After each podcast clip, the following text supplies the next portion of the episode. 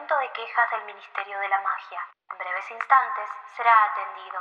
Para atención a brujas y magos, marque uno y medio. Para atención a squids, marque 3 y 2 tercios. Para atención a criaturas, marque infinito. Si usted es mago, corte y en breves instantes olvidará esta llamada.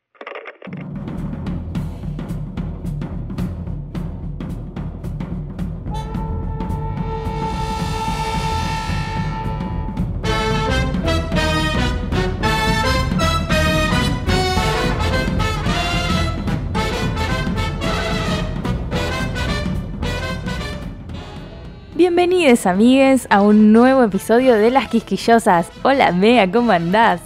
Hola amiga, muy bien, ¿y vos? Bien, bien, la verdad, sábado y yo sigo en pijamas básicamente. Me encanta, me encanta hermoso, esta actitud. hermoso. Eh, bueno amiga, che, ¿qué onda? ¿Se picó? ¿No se picó? Se picó todo, se picó todo en este capítulo. Eh, 100%. nos toca el capítulo de la cámara secreta, Los Sangre Impura y una voz misteriosa. Bueno, te cedo el honor entonces de hacernos un recap. ¿Qué te parece? No, mira, yo voy a pasar a... bueno, Estoy ocupada, no voy a poder, me... nos vemos la próxima. Nos vemos la próxima, chao. bueno, bueno, dale, dale, me voy a animar porque es un capítulo muy largo, la verdad, est- está tremendo. Se pone difícil. Sí, se puso complicado. ¿Estás lista? Decime, ¿eh? 3, 2, 1, ya. Ay, bueno. Eh, bueno, Harry tiene que madrugar, tiene mm, Quidditch muy temprano, Wood está bastante loco. Eh, el equipo de Slytherin también caen con unas Nimbus 2000 zarpado que las compró Draco, que ahora es el buscador de Slytherin. Eh, bueno, les dice sangre sucia, impura. Ah, babosas, vomitando. Después se van a lo de Hagrid, porque Ron no deja de vomitar babosas. Eh, bueno, y él le explica que sangre sucia son los nacidos de Muggles. Después, bueno, tienen los castigos. Y Harry escucha una voz. Bueno. bueno, eh, creo que no me olvidé de nada, pero la verdad que es muy difícil No, dar me parece que detalles.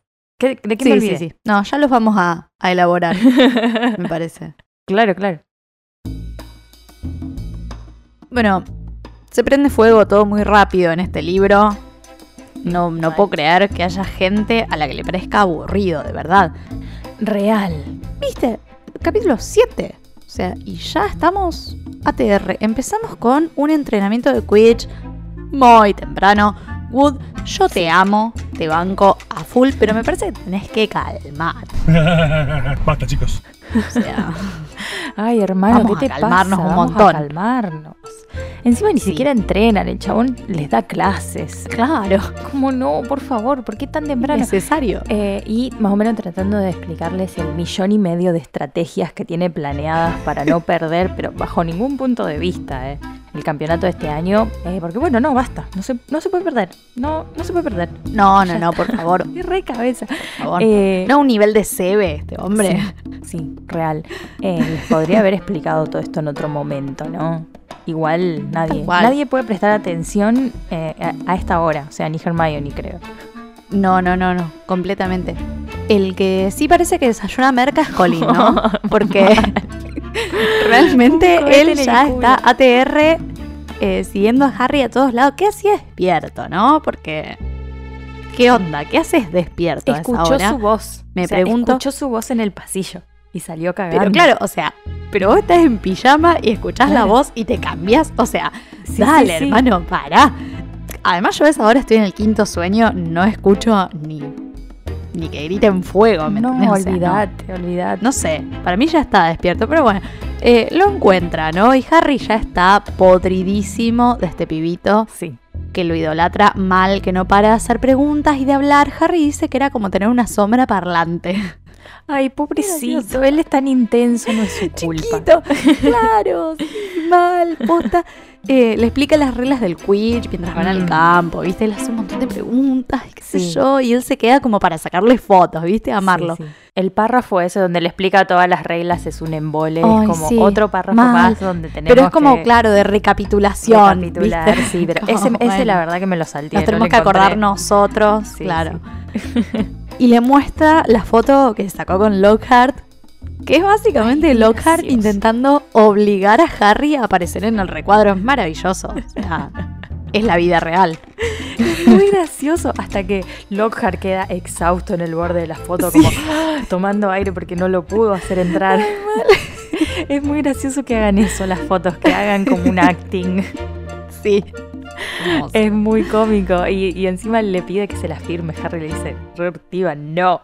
Ni en No, pedo. no ni quiero. en pedo firmo una foto. Si eso llega a manos de Gilderoy Lockhart, yo me Ay, muero. no, no, no, no, no, tal cual. Ah, el sermón sobre fama. Te lo tenés que No, tragar. ¿Cómo lo vas a hacer en tu carrera? No, no, tan temprano. no, ya, es- no, no, no, ya, ya te Te va, agradezco. ya te va a tocar. Ya no, de nuevo no. No de nuevo, decía. Y es muy gracioso hablando sobre Colin que verlo ahí sacando fotos en el campo le hace sospechar a Wood, o sea, no, este pibito no me gusta para nada. Mira si es un espía de. Vos no ves el escudo de Gryffindor, hermano. No lo ves. No, no, no, es, es un seco. está, no puede está mal. Está mal, ya a esta altura está mal. Es increíble.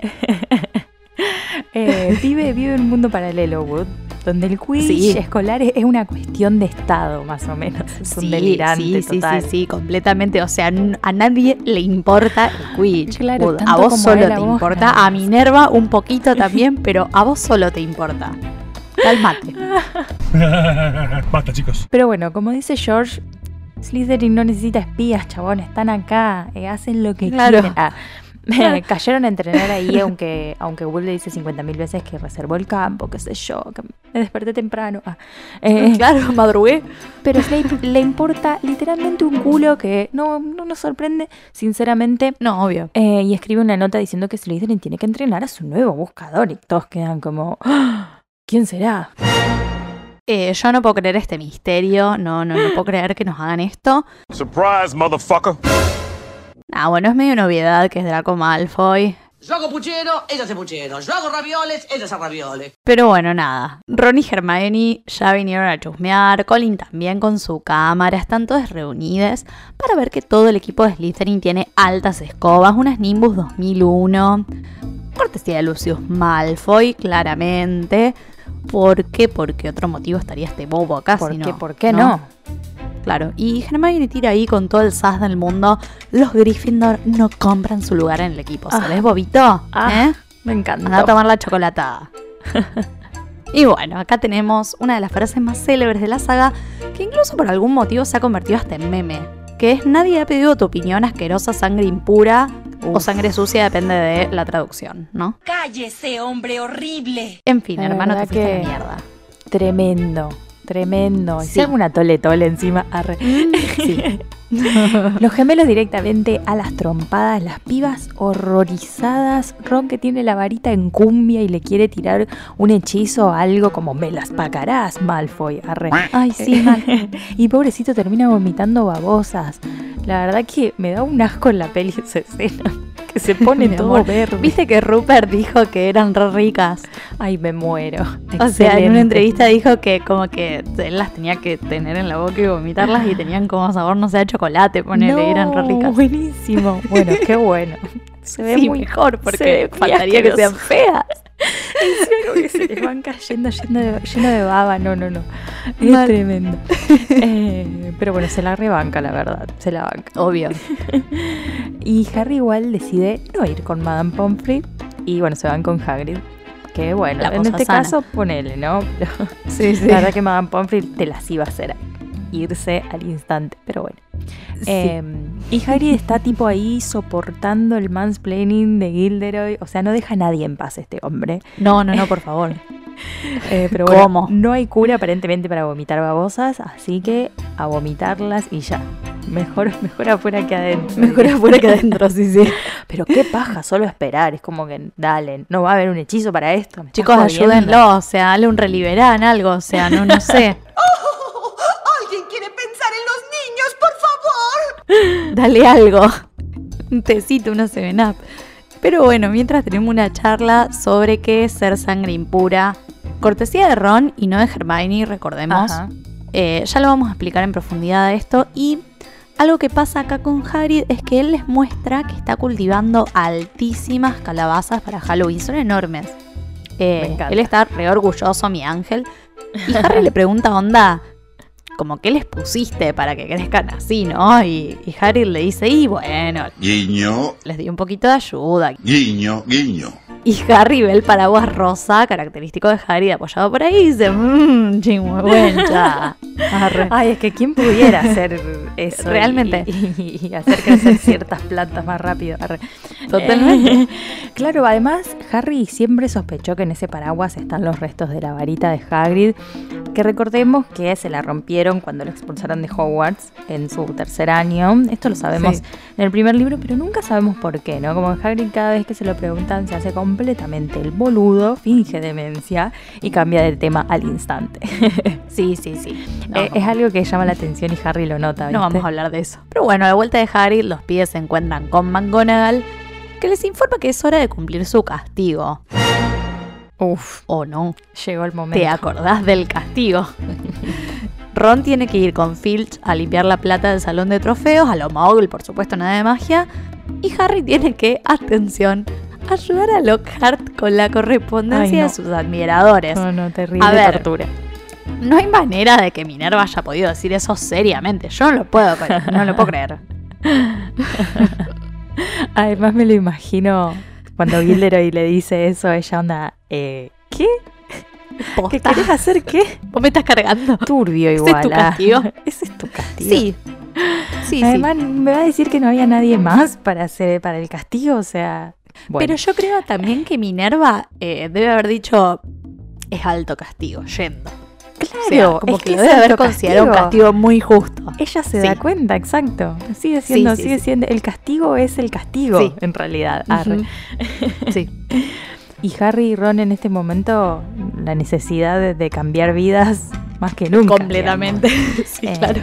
Eh, y, y- y acá Harry está con la mano calambrada escribiendo direcciones de los fans de Gilderoy. Está como, no, por favor, que esto se termine pronto. Me lo imagino, eh, no sé, fregando el por decimopichicienta vez el piso en eh, Private Drive pensando, no, por favor, que se termine esto. Es como lo mismo, ¿entendés? La- el mismo tipo de tortura.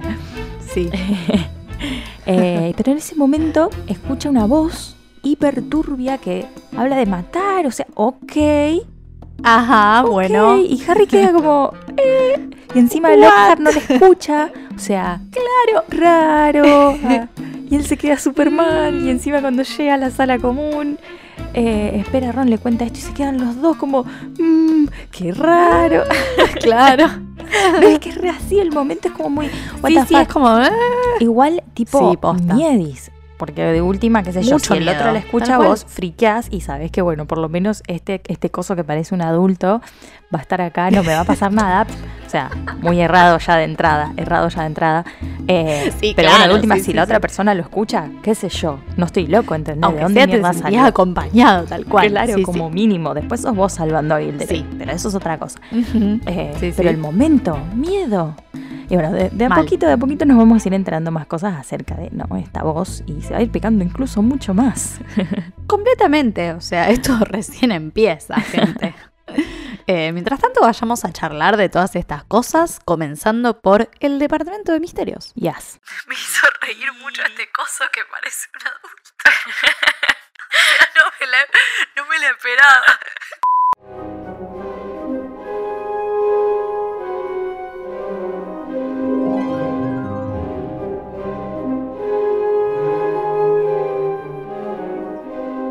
Bueno, como dijimos, se ha picado, ladies and gentlemen, eh, y demás personas que no entren en esas dos categorías.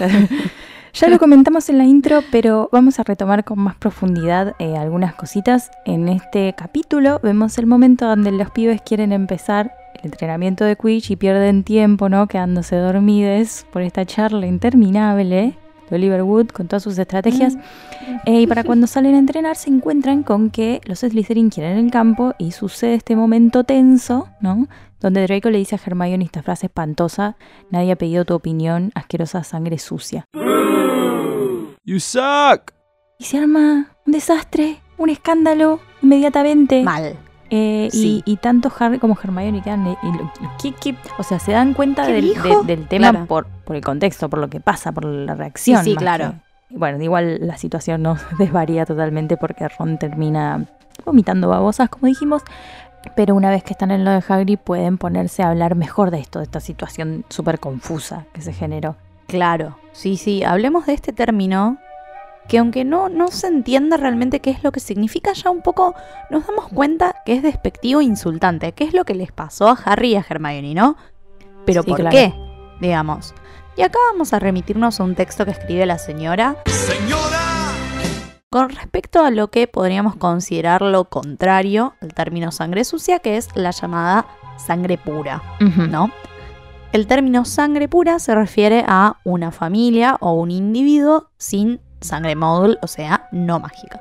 Y este concepto generalmente se asocia con Salazar Slytherin, uno de los cuatro fundadores del el colegio Hogwarts, a quien su aversión a enseñar a alguien de ascendencia módul eventualmente lo lleva a una ruptura con sus tres compañeros fundadores Sí.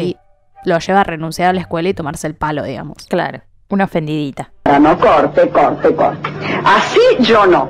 Así no. Y la discriminación de Slytherin sobre eh, bueno, esta base del parentesco ¿no? fue considerada una visión inusual y equivocada por la mayoría de los magos ya en ese momento.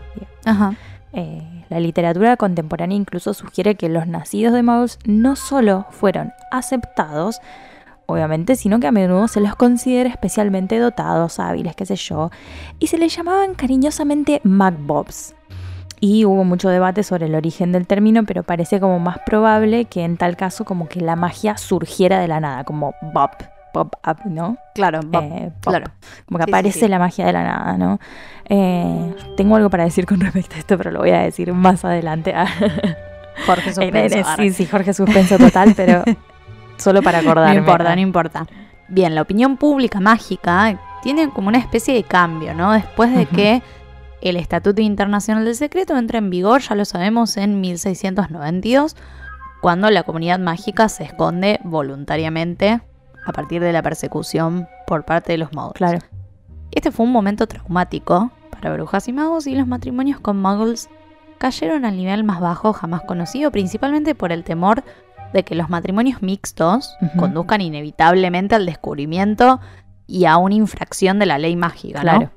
Sin embargo, bueno, durante décadas y siglos posteriores, este número de matrimonios mixtos comienza a subir nuevamente hasta los niveles que podemos considerar saludables, entre comillas. Claro. Y esto definitivamente no lleva a ningún descubrimiento de la comunidad mágica. Claro, no tiene nada que ver. Claro, este profesor que ya mencionamos, Mordicus Egg, autor de La filosofía de lo mundano, por qué los muggles prefieren no saber, señala que los muggles enamorados generalmente no traicionan a sus maridos o esposas, y los muggles que ya no están con magos o brujas son linchados básicamente por su propia comunidad cuando afirman que su expareja es una bruja o un mago. Claro, como, o sea, nadie te sí, va a sí, creer. dale, o sea, acepta que sos cornudo y ya, digamos. O sea, como, no inventes pelotudeces. O sea, me parece que tiene mucho sentido.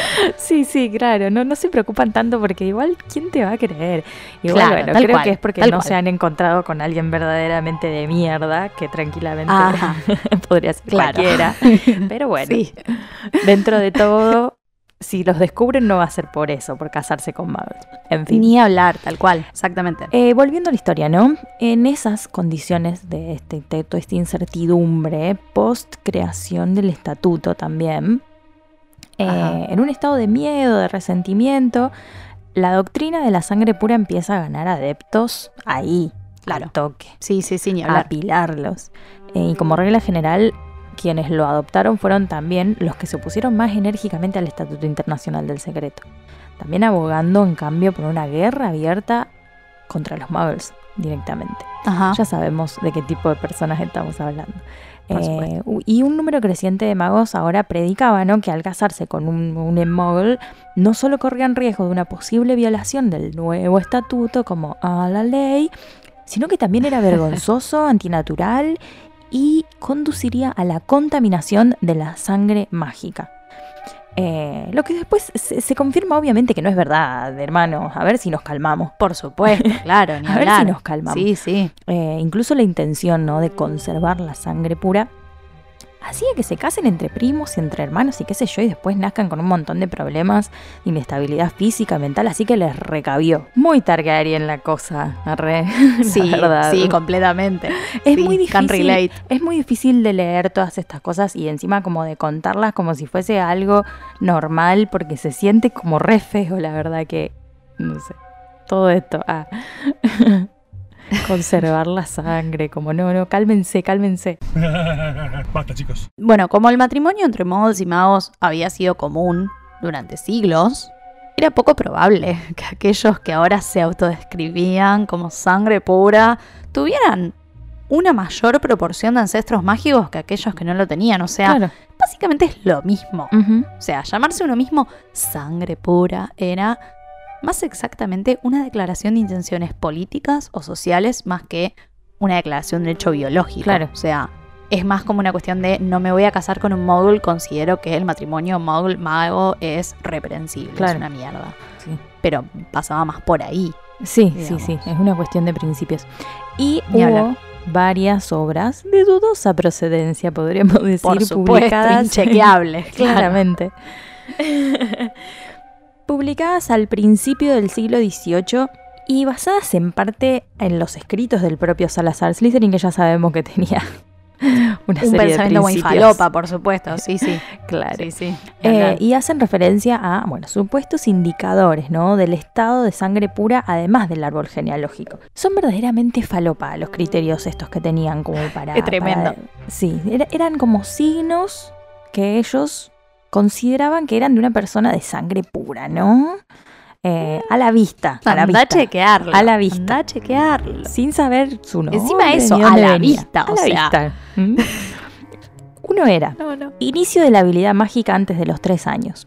Otro, destreza temprana antes de los 7 en una escoba.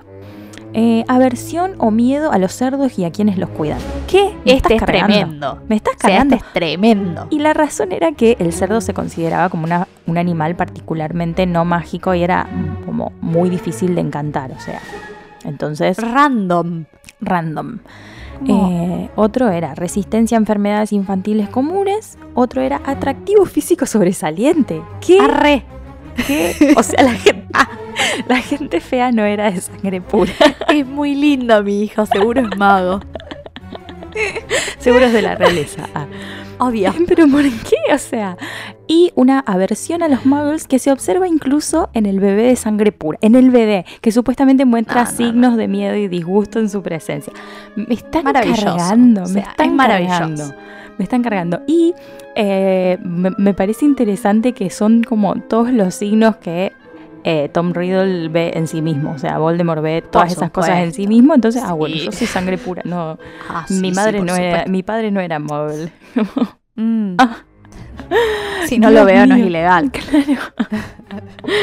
Ay, Dios. Autoproclamado sangre pura. Eh, y el departamento de misterios, no este, el, el otro, arre, El original. el otro.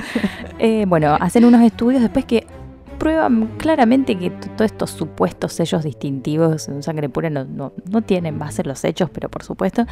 Y bueno, de todas maneras, muchos sangre pura todavía lo siguen citando como una evidencia de su estatus superior, ponele, dentro de la comunidad mágica. Increíble. Eh, y a principios de la década de 1930 se publicó de forma anónima en Gran Bretaña un directorio de sangre pura. Buah.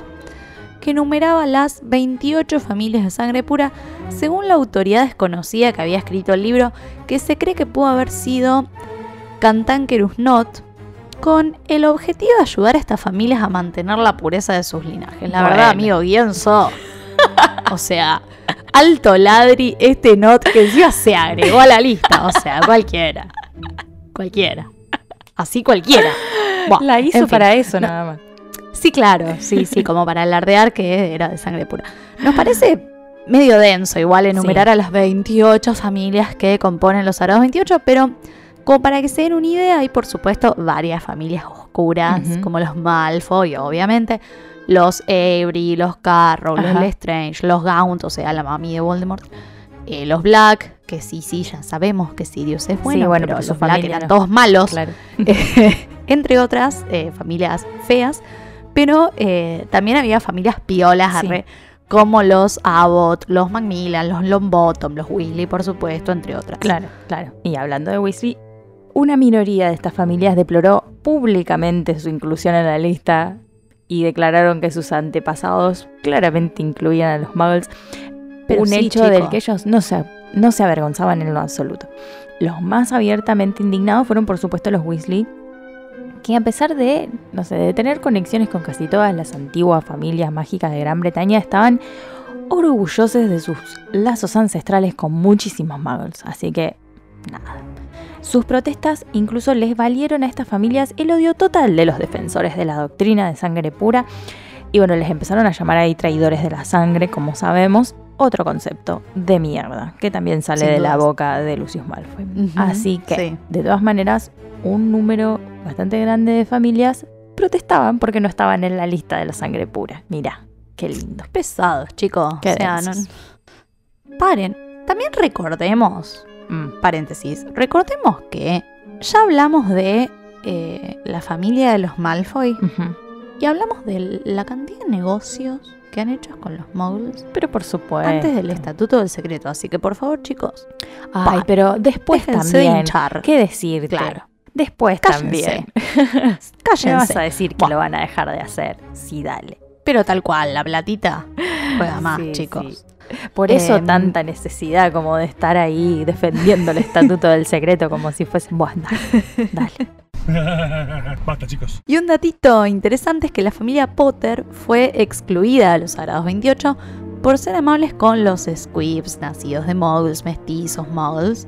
Y aunque el libro se escribió en 1930, el linaje puro de los Potter se rompió cuando Sí. James contrajo matrimonio con Lily Evans, sabemos, nacida de Muggles, naciendo de esta unión Harry Potter con Ah. sangre mestiza. Esto hizo que toda la descendencia fuera mestiza en el futuro, aunque el chico Potter después contrajo matrimonio con la bruja de sangre pura Ginny Weasley. Ajá, exacto. Em, es muy loco, ¿no? Ver como ya la creación de un término específico para denigrar a otras personas que ciertos otros consideran como inferior, ¿no? Trae directamente la relación de que estas personas se consideran superiores, ¿no? A otros. Claro. Pero es por invento, básicamente, ¿no? Por supuesto, sí. Invento que, recordemos, arranca muy atrás en la historia y se va propagando cada vez más eh, lentamente hasta llegar a la actualidad. Y con actualidad nos podemos referir tanto a los 90, que es cuando tiene lugar esta saga, como ahora mismo en el 2021. No nos olvidemos. O sea, esto no Por deja de sí. pasar. Esto continúa pasando y en muchos niveles encima. Claro Eh, sí. Pero de nuevo volvemos a estos paralelismos que encontramos en la saga con la historia misma de- del mundo Muggle. Eh, eh, la saga nos da estos datos que podemos relacionar con la historia en nuestro mundo, cosas reales con las que la señora se ha inspirado de una manera bastante explícita, podríamos decir. Eh, Sí, sí. Se, se nota, se nota. Eh, el levantamiento de la supremacía mágica puede relacionarse totalmente y fue inspirado por la Europa de entreguerras y el auge del nazismo en Alemania con Adolf Hitler en el poder, por supuesto. Sabemos que existen estas categorizaciones ¿no? que hacen estas personas que se consideran sangre pura y van desde cómo categorizan a otros humanos con respecto a su sangre y su estatus, Claro. pero como también categorizan a otras especies disidentes a las cuales imagínate Sí, sí. el respeto que les tienen, Sí, ¿no? sí, está Cero. todo muy piramidal. Claro. Empecemos por esta jerarquización de la sociedad mágica, esta división social, como vos decís, piramidal, que fue defendida por muchos magos y basada en esta pureza de sangre, ¿no? Y encontramos a partir de estos cinco tipos de clasificación para los humanos en función de su estatus sanguíneo. Claro. Los muggles, las personas no mágicas, los hijos de muggles o sangre sucia, que son los magos o brujas nacidos de personas no mágicas, los squibs, que son personas no mágicas nacidas de magos, Ajá. los mestizos, magos o brujas nacidos de magos, aunque con algún ancestro muggle, y los sangre limpia, magos o brujas con ancestros mágicos. Sí, sí. Esta gente usan estas clasificaciones para determinar también la habilidad de cada persona, ¿no? Estableciendo, por lo tanto, bueno, una serie de, de- de ideas preconcebidas, podríamos decir. O sea, son prejuicios. Son Claro prejuicios. que sí. Eh, pero con respecto a sus capacidades mágicas. Entonces, con este criterio determinan que si una persona era de sangre pura, iba a tener mayor poder mágico y mejores habilidades para hacer hechizos, por ejemplo, que un sangre sucia o un mestizo. Y en este punto leímos que tanto Hermione como Neville vendrían a ser la muestra clara de que esta preconcepción es falsa y como la señora toma una postura frente a la discriminación y el prejuicio hacia, por ejemplo, una bruja nacida de muggles que resulta ser la bruja más brillante de su edad y la mejor de la clase, ¿no? Y, y Neville, nacido de familia de sangre pura, es como torpe y no puede hacer hechizos qué sé yo, a simple vista. Y de hecho, a nosotros de niñas este mensaje nos llega súper claro y nos pudo haber enseñado que los prejuicios no sirven para nada. Totalmente. Y eso se lo agradecemos, señora. ¡Señora! Pero ahora leyéndolo también con otros ojos, podríamos decir que realmente esa diferenciación tampoco es tan adecuada. O sea, porque Hermione no es la mejor de la clase a pesar de ser nacida de muggles. Lo es porque lo es y ya. Y en todo caso sí, sí, lo es porque es alta capa. Lo es porque es hermosa. En todo caso, esta afirmación también me resulta un poco discriminatoria con respecto a Neville, también que, bueno, tiene problemas de confianza y posiblemente una varita incorrecta, ¿entendés? Ajá. Y, y eso tampoco tiene que ver con su estatus mágico, ponele. No sé, en fin, esto nos sirve para entender que el origen de un mago bruja no determina para nada sus habilidades mágicas ni mucho menos si es mejor o peor que otro. Y eso recordémoslo en todos los ámbitos, amigues, ¿eh? Sí, completamente. Y con este libro también llega esta familia mágica que son Les Malfoy a traer estas nociones de la vida en el mundo mágico para Harry, ¿no? Y o sea, no se puede hablar de discriminación ni de jerarquización social en Harry Potter sin hacer referencia a la familia Malfoy. Totalmente. Un elemento curioso, aunque no determinante, ¿no? Es el parecido físico de esta familia con lo que en la Alemania nazi se conoció como la raza aria. Tanto el padre Lucius Malfoy como la madre Narcisa y Draco se destacan por su rubio y estirado cabello, un color que contrasta directamente con el de los tres protagonistas. Tenemos a Harry que tiene cabello negro, Hermione que es castaña y Ron Weasley que es pelirrojo, ¿no? Sí, sí, es como un símbolo, digamos, no es decir que todas las personas rubias que conocemos Sí, sí, totalmente, no es para estereotipar, ¿no? Claro, claro, es, es un gran símbolo. Ajá. Y les Malfoy no solo defienden a lo largo de la saga que aquellos magos impuros, entre comillas, deberían gozar de menos privilegios o de menos respeto, sino también una visión que clasifica a los demás seres vivos del mundo mágico, es decir, que jerarquiza otras razas también. Ajá. Eh, en los libros, los elfos, los centauros, los hombres lobo, los duendes son tratados como seres inferiores a los magos, ya lo hemos hablado, considerándolos menos inteligentes o menos desarrollados que los magos y brujas. Y esta jerarquía recuerda un poco a la división de razas que Adolf Hitler promovió a lo largo de su carrera totalitaria al frente de Alemania.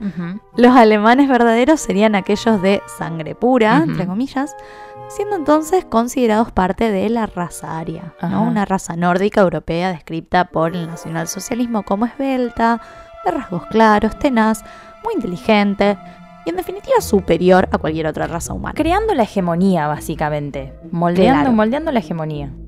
Ajá, y aún así podía ocurrir que un alemán considerado ario resultase, por ejemplo, ser homosexual, en cuyo caso se le consideraría defectuoso, entre comillas, o enfermo, y por lo tanto inferior al resto de los alemanes.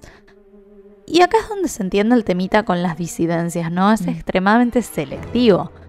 Sí. Ni hablar de la otra ciudadanía alemana, considerada por el nacionalsocialismo como de raza gitana o judía, que son descritos por el régimen como ladrones, peligrosos, entre muchísimas otras acusaciones, y quedan clasificados como indeseables, como inferiores, y bueno, vamos a matarlos a todos. Claro, claro, totalmente. Y también hay que destacar la obsesión eh, de los nacionalsocialistas por la herencia de la sangre limpia. O sea, o sea, por la existencia de un mínimo de generaciones de, que la sangre haya permanecido pura. Todo entre comillas, muchas comillas entre comillas. Sí, sí, por supuesto. Muchísimas comillas.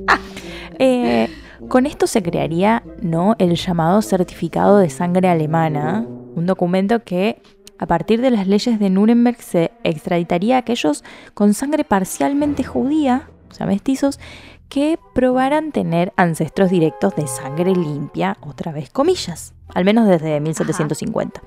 Que es algo que también vemos en la saga, en la Comisión para el Registro de los Hijos de Muggles eh, en el último libro. Es Sí, directa ya cuando la, la cosa se pone sí. muy turbia. Sí, sí, Totalmente. ni hablar. Sí. La obsesión con la sangre en calidad de herramienta de estratificación no se encuentra solamente en el régimen nazi Ajá. igual.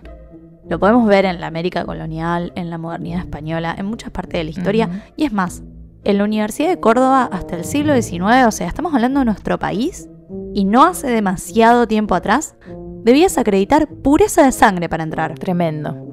Eh, porque solo podían estudiar allí españoles o criollos y no indios, no mestizos, no mulatos, no negros, etc. O sea, esto no es tan lejano como parece, no es que solo pasó en Sí. Europa en un momento de la historia, sino que pasó y pasa todavía y alrededor nuestro. Así que claramente la jerarquización y clasificación por sangre no es algo que inventó la señora. Pero no, Pero es algo muy real. Y más. O sea, venimos de un año donde el Black Lives Matter Movement estuvo demasiado activo porque esto se acabó. O sea, ya está. El tema de la sangre es algo, de la sangre, del color, de lo que sea, ya es, es una conversación que tenemos que tener de manera distinta. Est- Estos términos ya está, ya pasaron. Pero en la saga están re presentes, y más en este libro. Sí, sí, completamente. Acá se empieza a tratar por primera vez y a profundizarse y de acá en, de acá en más empieza como a desarrollarse cada vez más y a ponerse cada vez más turbio.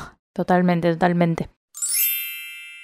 Bueno, terminamos el departamento de misterios, así que nos pasamos a las preguntontas. El pequeño jueguito donde una le hace una pregunta a la otra y vemos que sale toda la azar, amigues. Así que, amiga, ¿querés girar la monedita? ¿Querés que la gire yo a ver si tenemos otra suerte? Como quieras, si tenés una monedita a mano, no, le decía ahora. No, a mano no, tendría que buscar. Bueno, vos tira, tira, tira, tira, dale. Yo la tengo. Tira, o sea, tira que vas a salir vos, dale. Bueno, a mí esto me llama mucho la atención porque saliste vos de nuevo. Me estás Em, cargando. Yo te juro que la miro y la miro y tiene el solcito, o sea, no es que tiene dos escudos. Yo te lo juro, o sea, yo no es que hago trampa. El destino no quiere que yo revele mis secretos. La próxima va a salir, va a salir. Qué sí, sí, la próxima te, me tiene que ya a está, la próxima directamente. Eh, ruidito, ruidito. ¡Oh, sale yo! Sí, sí, la próxima te lo inventás Ya vos está, y- la puta y que lo me sale a mí, sí, sí, hay que hacer trampa. Ya está. Bueno, mi pregunta es, sí. ¿a qué persona histórica te gustaría revivir para pasar todo un día con ella?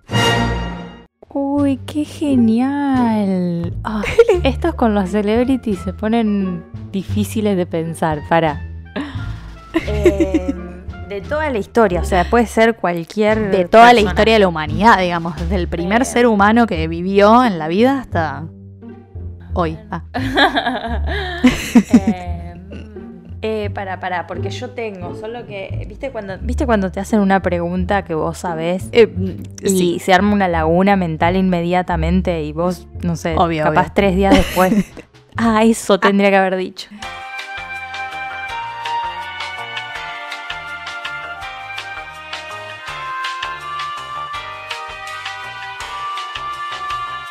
Mira, en realidad lo primero que se me vino a la mente es solo que traté de buscar otra, pero bueno, ya está, no lo puedo, mm, uno no puede negar el primer instinto tampoco. pero la primera persona que pensé que, que está muerto y que me gustaría charlar fue Kurt Cobain.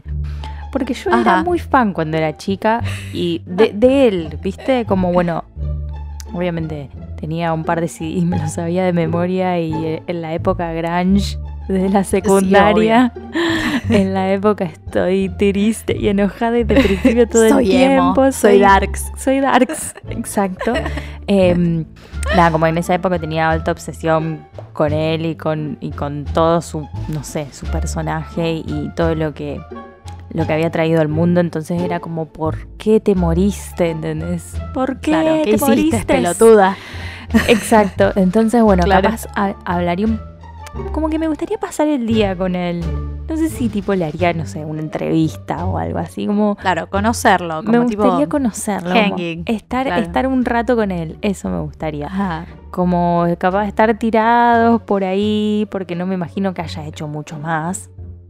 No, Eh, charlar, eh. Haciendo musiquita. escucharlo un rato tocar la guitarra, claro, como Claro. eso, cumplir un deseo de adolescente. Me parece muy bien, banco. Sí, sí.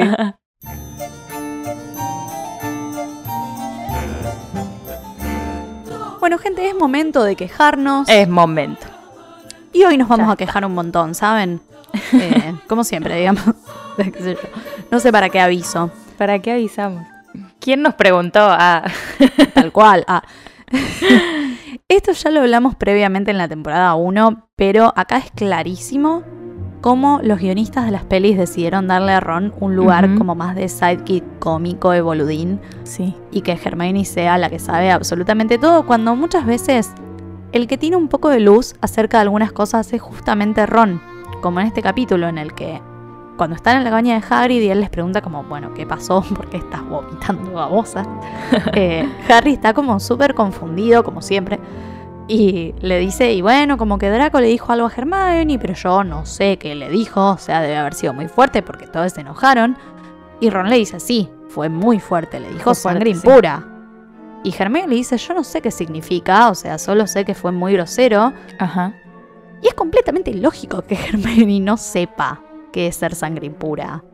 O sea, sí, incluso no sabiendo qué es, ya suena horrible, entonces ya Sí. sabes que te está insultando, aparte el contexto es Draco Malfoy. Sí, sí, no, sí. Te está, no te está halagando. No, Malfoy. claramente. Además vos lo acabas de bardear. Pero, ¿por qué sabría qué es? O sea, no es algo que te pueden enseñar en un libro, en el colegio o en alguna clase. Es como algo cultural, es propio del mundo mágico. Y el que le explica lo que es la pureza de sangre es Ron. Porque, gente, a ver, la cosa es simple. Al menos en este momento, el que más sabe sobre el mundo mágico del trío es Ron. Sí, Porque. Ron vivió toda su vida en el mundo mágico. Harry y Hermione son dos pichis. Hace dos años que entraron en este mundo. O sea, Hermione se puede morfar todos los libros que quiera, pero hay cuestiones como más culturales y más cotidianas incluso que claramente se le van a escapar. Es como vivir en otro país. Vos podés estudiarte toda la historia de ese país y sacar la ciudadanía y todo, pero hay detallitos del día a día y de la cultura que capaz se te escapan y es Que los vas a ir aprendiendo también. los vas a ir aprendiendo tal cual, pero nada, reivindicando a Ronald por siempre, Ajá. amarlo. Y además se toma la molestia de explicarles mientras vomita babosa. Yo te amo, Ron. No, No, no, no. sos lo más. Amarlo. Hermoso momento. Sí. Eh, y para mí también hubo un momento como de mucha conexión entre Ron y Hagrid acá, sí. porque mm, cuando él está ahí meta a vomitar babosas, hablando de esto re serio, comparte una mirada con Hagrid. Me gusta como eso de que se miran. Y para mí es como de pura comprensión. Eh, Harry Sí. y Hermione están aprendiendo de esto recién y están otra vez rompiendo una barrera más en este camino, ¿no? Que es la desilusión de crecer, ah, la desilusión constante y entendiendo, así como Hermione tiene que entender que los libros y el sistema y las reglas, que no tienen verdades absolutas, ¿no? Que, que no son eh, todo la aposta. Ahora incluso les toca romper esto de que la magia es siempre buena y que existen personas de mierda en el mundo. Y es a Ron y a Hagrid a quien les toca contarles esto, explicarles que ese es el mundo al que entraron. Así, así es, que estos prejuicios Ajá. y todo este odio también existe en este mundo que parece ser perfecto a esta altura, ¿no? Tan lleno de magia, de cosas hermosas, por más que Harry se encuentra con cosas feas. Es como que, no, la, la gente, los magos Sí, son sí, buenos, tiene otra cara, digamos. Est- están en mundo. otra todavía, Sí. claro. Entonces cuando se da esa mirada entre ellos, siento que se entienden, como Ron Sí, siendo tan chico y, y Hagrid habiendo visto tantas cosas, se miran y se entienden inmediatamente. Y ni hablar que en esta mirada también está esa crianza en el mundo mágico, ¿no? Eh, igual que escuchar el nombre de Voldemort, escuchar a alguien decirle sangre sucia a otra persona les afecta directamente. Sí, porque- sí, sí, sí, completamente. Aparte, a mí me llama mucho la atención, o sea, en qué contexto también Ron aprende este concepto. De una. O sea, porque, a ver, Ron es muy chiquito todavía, o sea, y son, son palabras fuertes.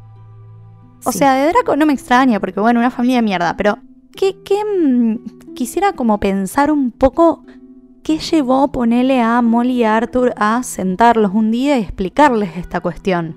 ¿Me entendés? Porque claramente fue una cuestión de Molly y Arthur explicándoles como chicos, bueno, esto Sí. no se tiene que decir Sí. porque es tal cosa, pero como, ¿qué habrá pasado ¿Me entendés? Porque no es algo espontáneo, no es algo que vos le decías a tu hijo espontáneamente. es No, y no medio creo, que, no creo que haya venido de, de simplemente una conversación. Eh, No. recordemos, recordemos que a su familia siempre les dijeron los traidores de la sangre. Claro, y, y entonces muy como- posiblemente venga de, de una de situación. alguna situación que tenga así, que ver con entonces eso, claro. como, como qué, qué loco que siendo tan chiquitos ellos ya estén como interiorizados en esa cuestión. Sí, y la conversación que seguramente han tenido que tener entre hermanos, o sea, más allá de, de- de también. lo que es los padres contándole a los hijos, eh, más que seguro ellos son varios y son, o sea, Sí. Y George son recomunicativos y no sé, yo siento que Olvídate. eh, los hermanos mayores también algo tienen que haber hablado de todo esto porque necesitas esa contención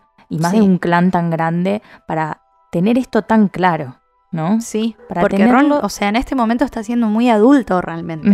Con sí, esta explicación y, y el entendimiento de que es una boludez, digamos. Sí, y eso se da simplemente teniendo una conversación con los adultos que, que te pueden impartir un poco esto, eh, este, esta manera de ser comprensivos con otras personas. Y una conversación también de igual a igual, ¿no? Porque una conversación en la que los adultos te respetan Sí. y, no, no dicen, ah, este es un pendejito y vamos a explicárselo. O ya lo va a aprender o cuando sea, sea, grande.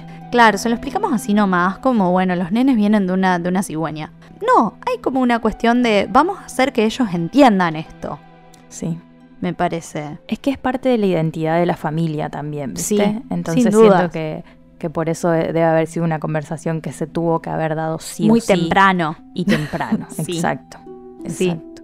Y de hecho, una conversación que le falta muchísimo a Malfoy, que, Claro. que no creo que haya habido conversación al respecto. Simplemente No. debe haber sido una cuestión autoritaria Eh. de esto es así. Nosotros somos sangre pura y los demás no.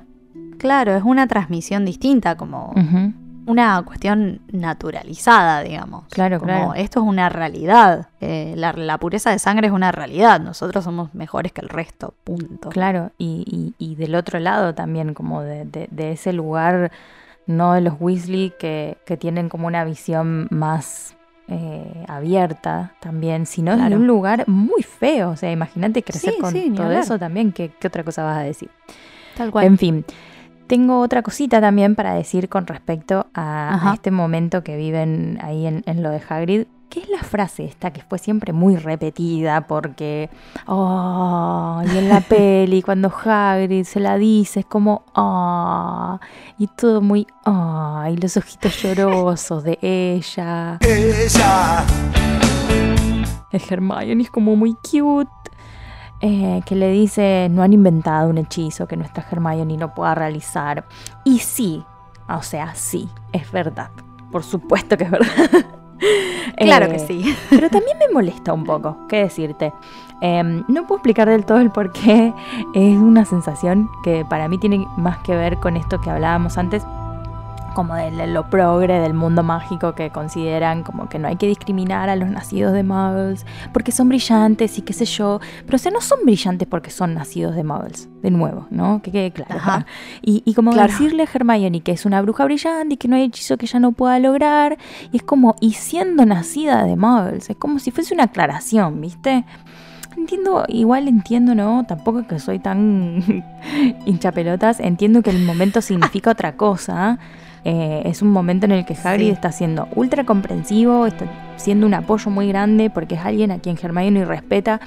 Eh, entonces es una gran validación, ¿no? Que, que- que él le diga, no les creas ni un poquito porque vos sos lo máximo. Entonces eso queda claro.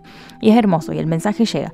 Pero me trae esto de que a veces el mundo mágico me hace enojar. O sea, ¿por qué la aclaración? Sí, me parece que es como una especie de discriminación positiva a veces. Ajá. Como bueno, si no vamos a hacer diferencias, no hagamos diferencias. Sí, qué sé yo, si no es importante, que no sea importante, no hagamos la salvedad nosotros los buenos también, digamos.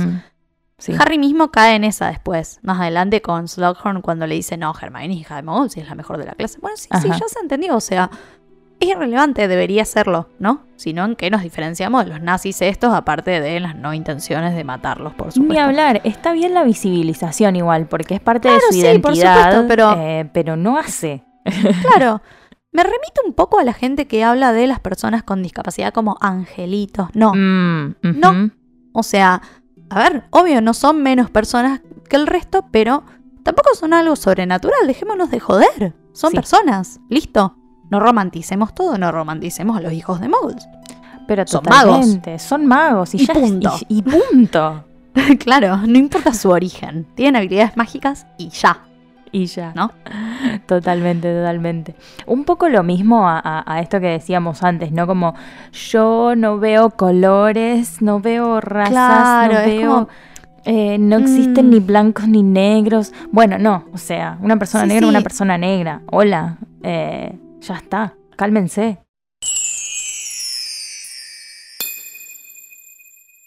Bueno, otra cosa molestísima es Draco, arre, te decía cosa. Pero no, en realidad es el hecho de que ya Draco tenga tan naturalizada esta conducta o actitud de que la, la plata arregla todo, ¿no? Que tener contactos y ser importante ayuda más que el propio mérito o talento. Es muy chico para ya manejarse así, que le parezca bien, como que me da un poco de lástima. Sí, sin ni hablar. O sea, flaco, vos audicionaste al menos para ser buscador. ¿Te diste a vos mismo una chance para mostrarle al equipo lo que podés hacer o simplemente caíste con siete escobas y dijiste, oh Luz, qué ondis, puedo entrar al equipo? Traje estas escobas, les copa. Son actitudes de mierda, o sea. Y claramente resultan, como decíamos, de la crianza, el ambiente de mierda en el que creció. O sea, en realidad me enoja más Lucius en este punto que él.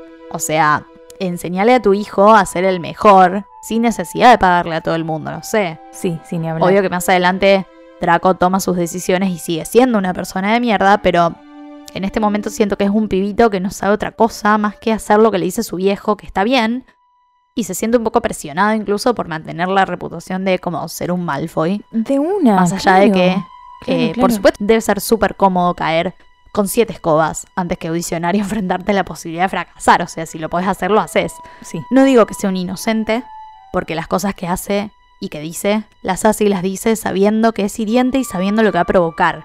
Pero siento que si las circunstancias de su vida fueran otras, como que quizás no sería una persona tan de mierda o Ni no sería hablar. una persona ni de mierda hablar. directamente. Sí, sí, es que vemos mucho su- a sus padres, digamos, en, en sus palabras y en su todo. Sí. Sí, absorbe todo, Sí. realmente.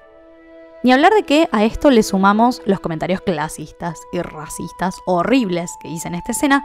No solo el sangre impura hacia Hermione, ¿no? Que un poco es como la frutillita Sí. del postre corona todo, sino que también las forreadas hacia los gemelos, ¿no? Que tienen unas escobas medio pedorras porque obviamente no pueden comprar otra cosa. Y sí. Eh, es como, ay chicos, véndanlas que seguro cualquier museo las puede tener y las va a querer. No, hermano, sos muy peque para ser tan mierda, te pido que la cortes. Eh, Ay, sí. Pará, un golpe de Sí. realidad, te pido. Basta, chicos. Sí, creo que lo que desencadena todo lo que va pasando en el capítulo surge como de toda esa inseguridad, ¿viste? Eh, eh, porque de parte de Draco, ¿no? Porque claro, o sea, es muchísimo más fácil caer con todas las escobas que audicionar como cualquier otro.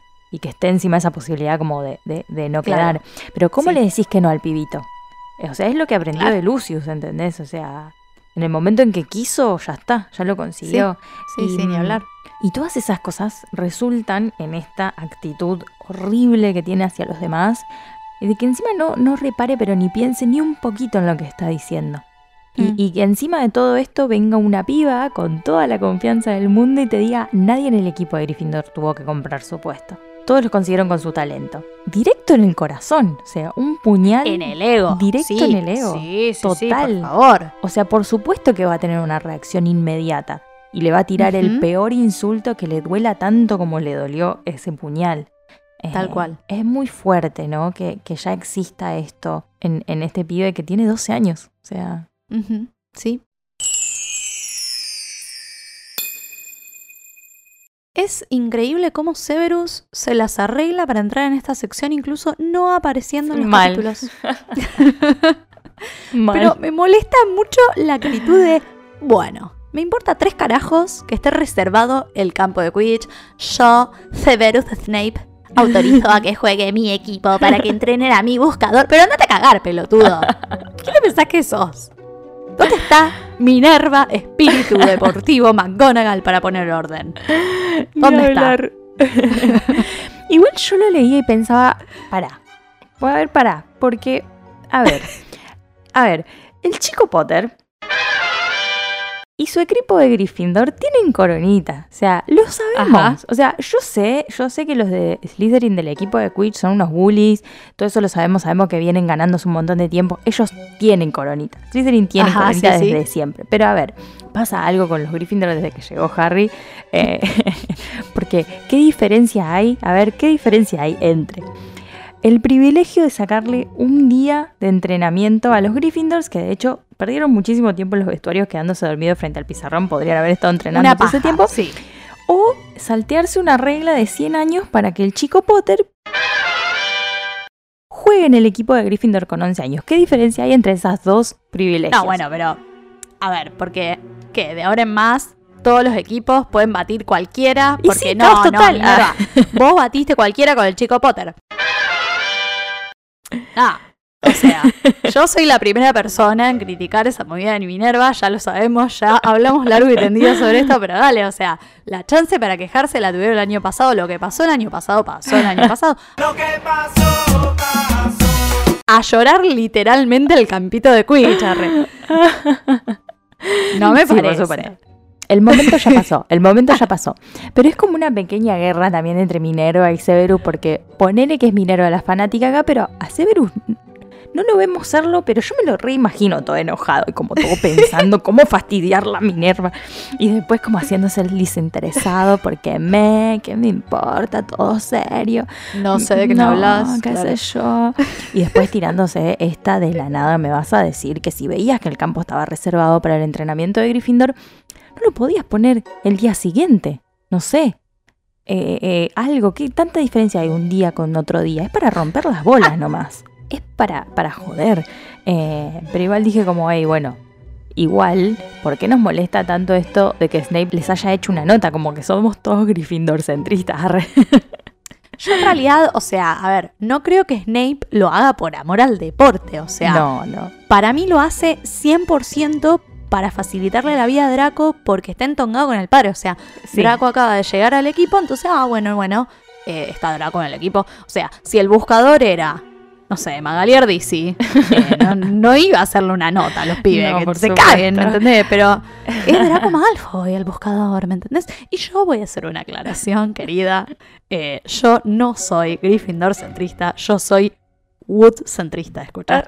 O sea, yo a Wood no me lo toquen porque se arma. O sea, ese chico se va a morir. O sea, Va a, morir va a tener estresado. hipertensión a los 30, ese muchacho. O sea, está mal. No me lo alteren. Pobre muchacho. Y yo no soy Slytherin, pero por mí que se No, un, claro. un escobazo en la cara, pero bueno, me nació Claro. la justiciera y si me cuestioné mis privilegios como Gryffindor, arre. Me muy bien igual. Creo que hay que hacerlo cada tanto. Y con respecto a Snape, Cambiamos los roles en este momento. cambiamos los roles, la verdad. Pero con respecto a Snape, o sea, eh, otra vez me llama mucho la atención esto que le chupe el- eh, eh, los pelos a, a, a Draco por el padre, porque se supone que él no era un mortífago, que esa relación ya se Mm. había terminado. Pero ¿qué pasa? Y nos juntamos los Pero domingos a viste tomar que él el hace té. todo de camuflado, ¿viste? Pero claro, o sea, hubo, hubo contacto ahí con Lucius, hubo Un, un ¿O qué está pasando? ahí. Es como estos son mensajitos subliminales, como les facilito las cosas a Draco, vení, dale, volvé, no te pego más. Ah, Guiño, guiño. Sí, por supuesto, obvio que sí. Sí, sí. Él todo lo hace de callado.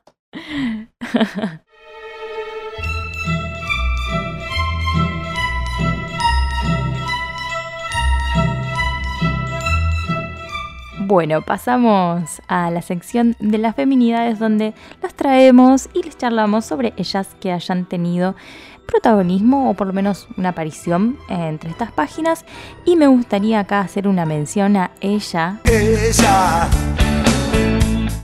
Nuevamente, Hermione, en este caso claramente por ser quien recibe un insulto de mierda.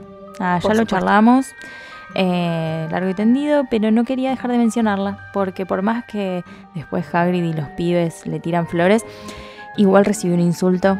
eh, igual le tocó esto de volver a abrir una puerta más en el mundo mágico y empezar a entender el lugar nada, que le toca vivir en esta mierda de sociedad. Eso, te amamos Hermione.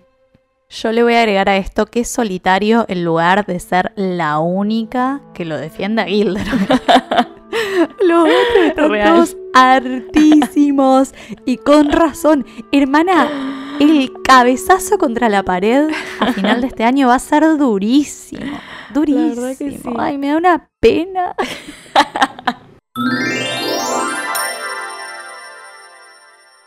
Eh, yo quiero hacer una mención también a Ginny, porque nos enteramos en este capítulo que anduvo dando vueltas por el patio de Hagrid, supuestamente mirando algo, no sé qué. Según Hagrid es para ver si se lo encontraba Harry, pero para mí está buscando los pollos y las gallinas de Hagrid por razones que sabemos más adelante. O sea, todo siempre en este libro es mucho más darks de lo que parece. No, sí, turbísimo. Eh, a mí me da mucha risa.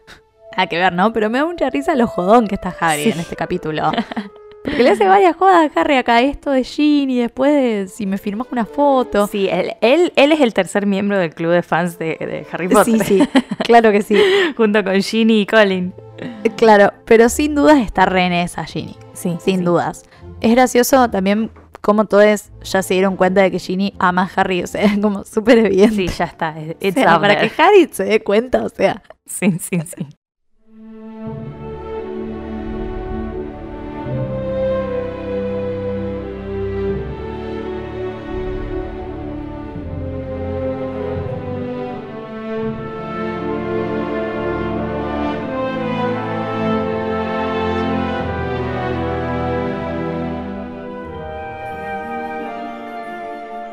Bueno, llegamos a esta sección hermosa llamada El Pensadero.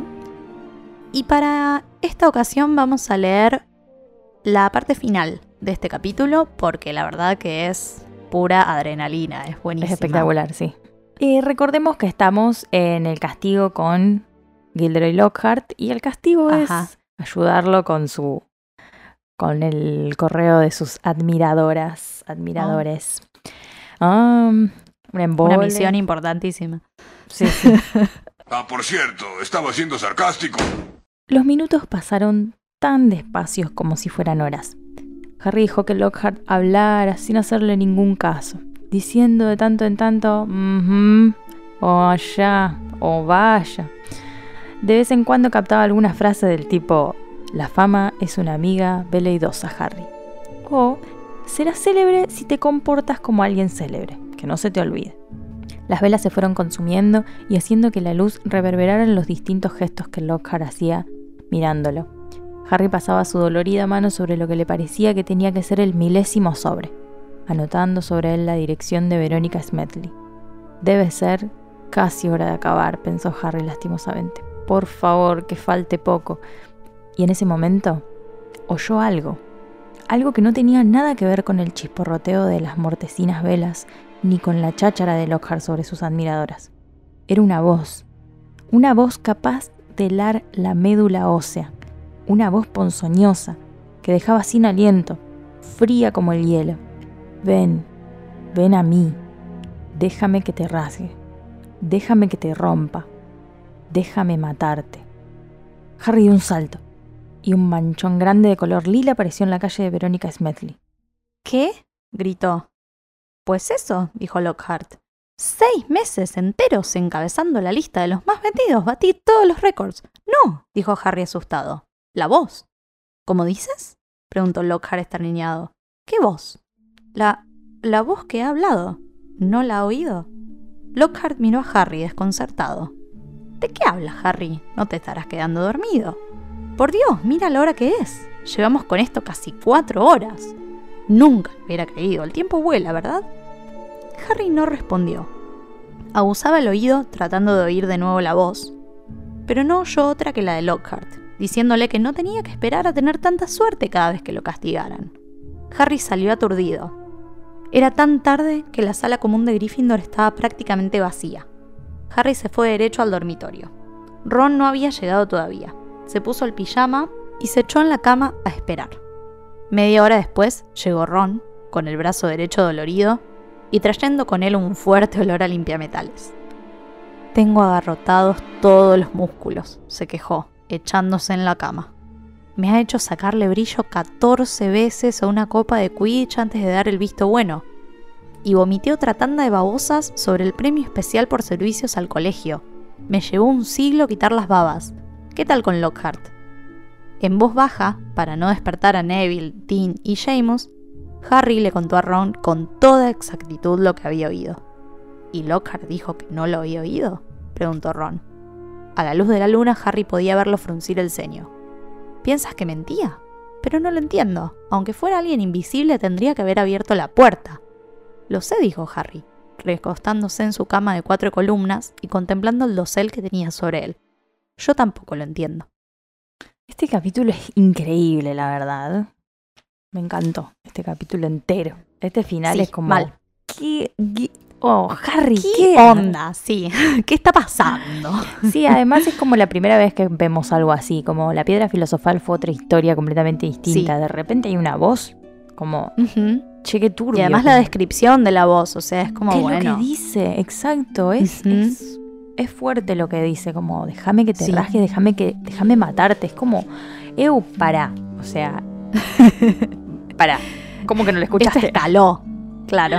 Esto, esto. Sí. No, y el otro en otra, completamente. No, yo batí todos los récords. Ay, hermano, por favor, callate, callate. Cállate un Eh, rato. Claro, sí, sí. No, no, él está en su mundo.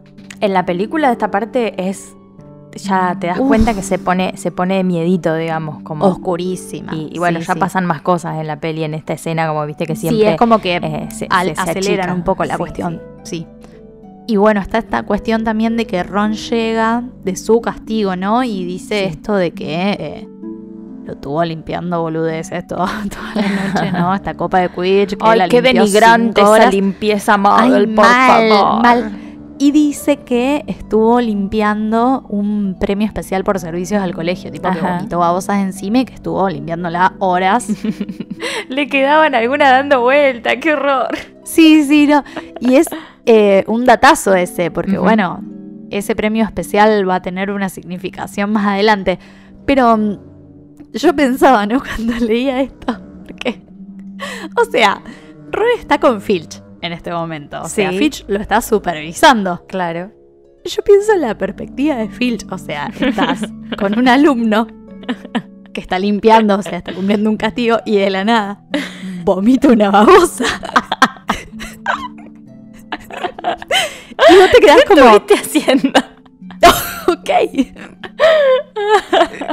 Random. Como tipo, me imagino, el tipo vomita una babosa y lo mira a Filch y Filch lo mira a Ron y hay como una mirada muy awkward. Como, Limpia eso. ¿Vas a limpiar eso? Claro, así. como que me lo imaginaba desde la perspectiva de Filch y digo, mm. pero como no desde la preocupación, porque o sea, a No. Filch no le preocupan los alumnos, sino como, ¿qué carajos? Qué o sea, o sea no preocupación, normal, digamos. ¿Qué preocupación comiste? por el premio. claro.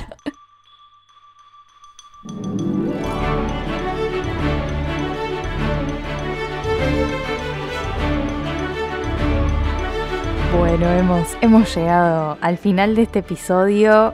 La verdad que se arrancó algo eh, en este, Mm, en este sí. capítulo. arrancó algo. La verdad que sí, muy turbio, muy turbio, amamos. Bueno, chiques, pueden seguirnos en nuestras redes, arroba las quisquillosas en Instagram, arroba lquisquillosas en Twitter y las quisquillosas podcast en Facebook. Nuestros Instagram personales, si nos quieren escribir o seguirnos, son arroba acorazada con setidos de el mío y arroba elinuts el de Eli. Y también creamos un link para regalarnos un cafecito si quieren aportar este maravilloso podcast. Y en nuestra bio encuentran el link de links que los lleva a Cafecito y a todas nuestras plataformas. Y recuerden, este episodio fue producido por nosotras, Magardisi y Eli Rojas, y pueden encontrarnos en Spotify, en Google Podcast y en iTunes. Pero mientras tanto, Alerta permanente, amigues. exacto, que tengan muy buena semana. Adiós. Adiós.